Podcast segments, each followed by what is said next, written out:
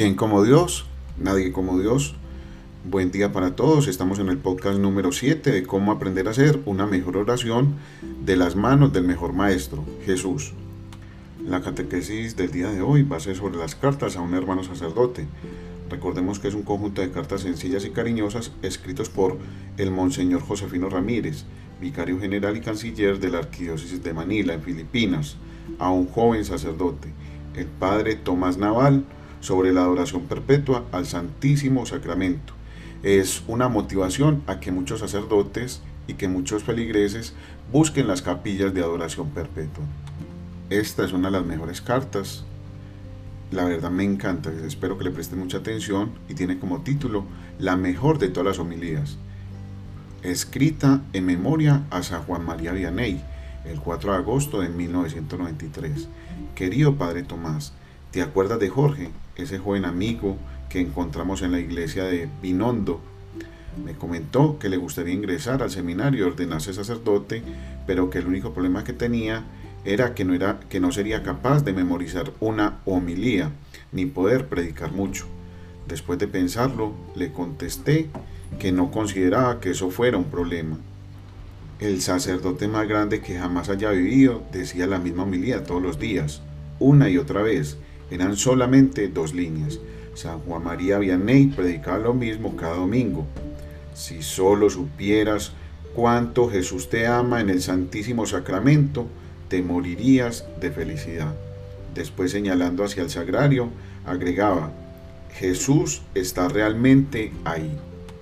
La gente venía de todas partes de Francia para oírlo hablar y todos los domingos repetía lo mismo a tomar conciencia del amor y la presencia de Jesús en el Santísimo Sacramento, se conmovía tan intensamente hasta lo más profundo de su alma, que al señalar el sagrario para mostrarle a la gente que Jesús estaba realmente ahí, lloraba de alegría.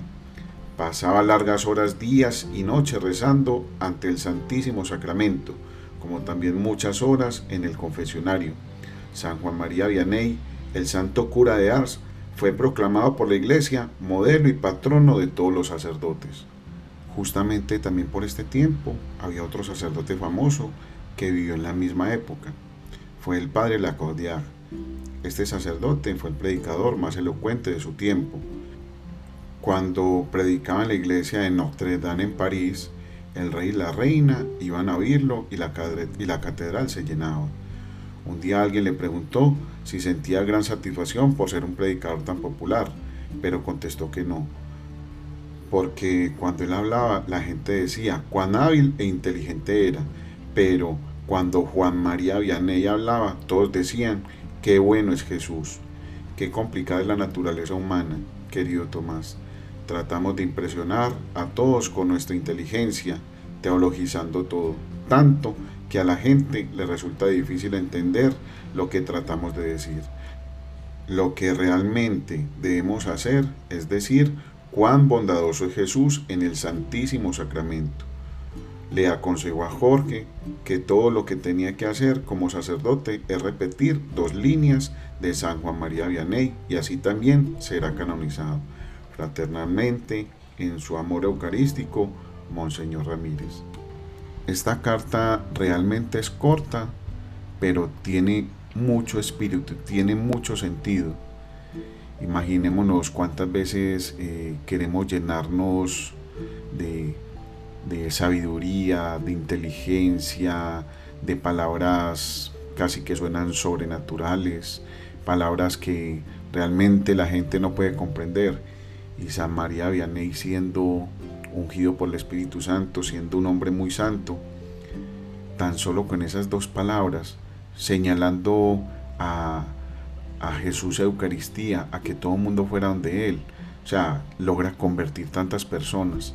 Y aquel otro sacerdote en Francia que decía unos discursos impresionantes donde creo yo, no sé, pues si me equivoque, la gente decía qué hombre tan impresionante a la hora de predicar y la iglesia toma la decisión de hacer santo y de canonizar a Juan María Vianney.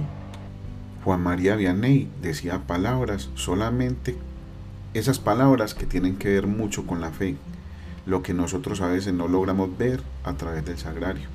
pues por, nuestra soberbia, por, por la influencia del pecado. San María Vianney solamente decía que allí se encuentra alojado aquel que es verdadero pan y verdadero vino, que ese es el cuerpo y la sangre de Jesús, donde Jesús estaba realmente, realmente. Y a veces cuántas veces hemos dudado de la presencia real de Jesús en el Santísimo Sacramento del altar. Y también algo particular, pasaba largas horas y largas noches acompañando a Jesús. ¿Cuántas veces nosotros pensamos que estuvimos frente a Jesús en una adoración eucarística 15 minutos, 20 minutos, media hora, una hora y consideramos que es mucho? Pues realmente nuestra fe es muy poca, porque si tuviéramos la conciencia, si estuviéramos conscientes de que Jesús está en el Santísimo Sacramento del altar, permaneceríamos con Él día y noche. Por eso en la devoción que tenemos al Santo Cura de Ars, ojalá que con esas mismas palabras nosotros lográramos conmover las almas cuando repitamos las palabras que decía este santo. Unas palabras tan sabias, tan elocuentes. Si solo supieras cuánto Jesús te ama, en el santísimo sacramento del altar, te morirías de felicidad. Después señalaba hacia el sagrario y agregaba, Jesús está realmente allí.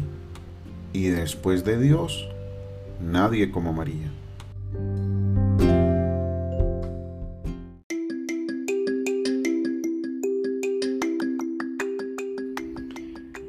Este fue el podcast de Mauricio Vázquez Hernández, un medio de evangelización digital. Si puedes, compártelo para que llegue a un alma necesitada. Mil gracias por tu atención. Un Dios te pague.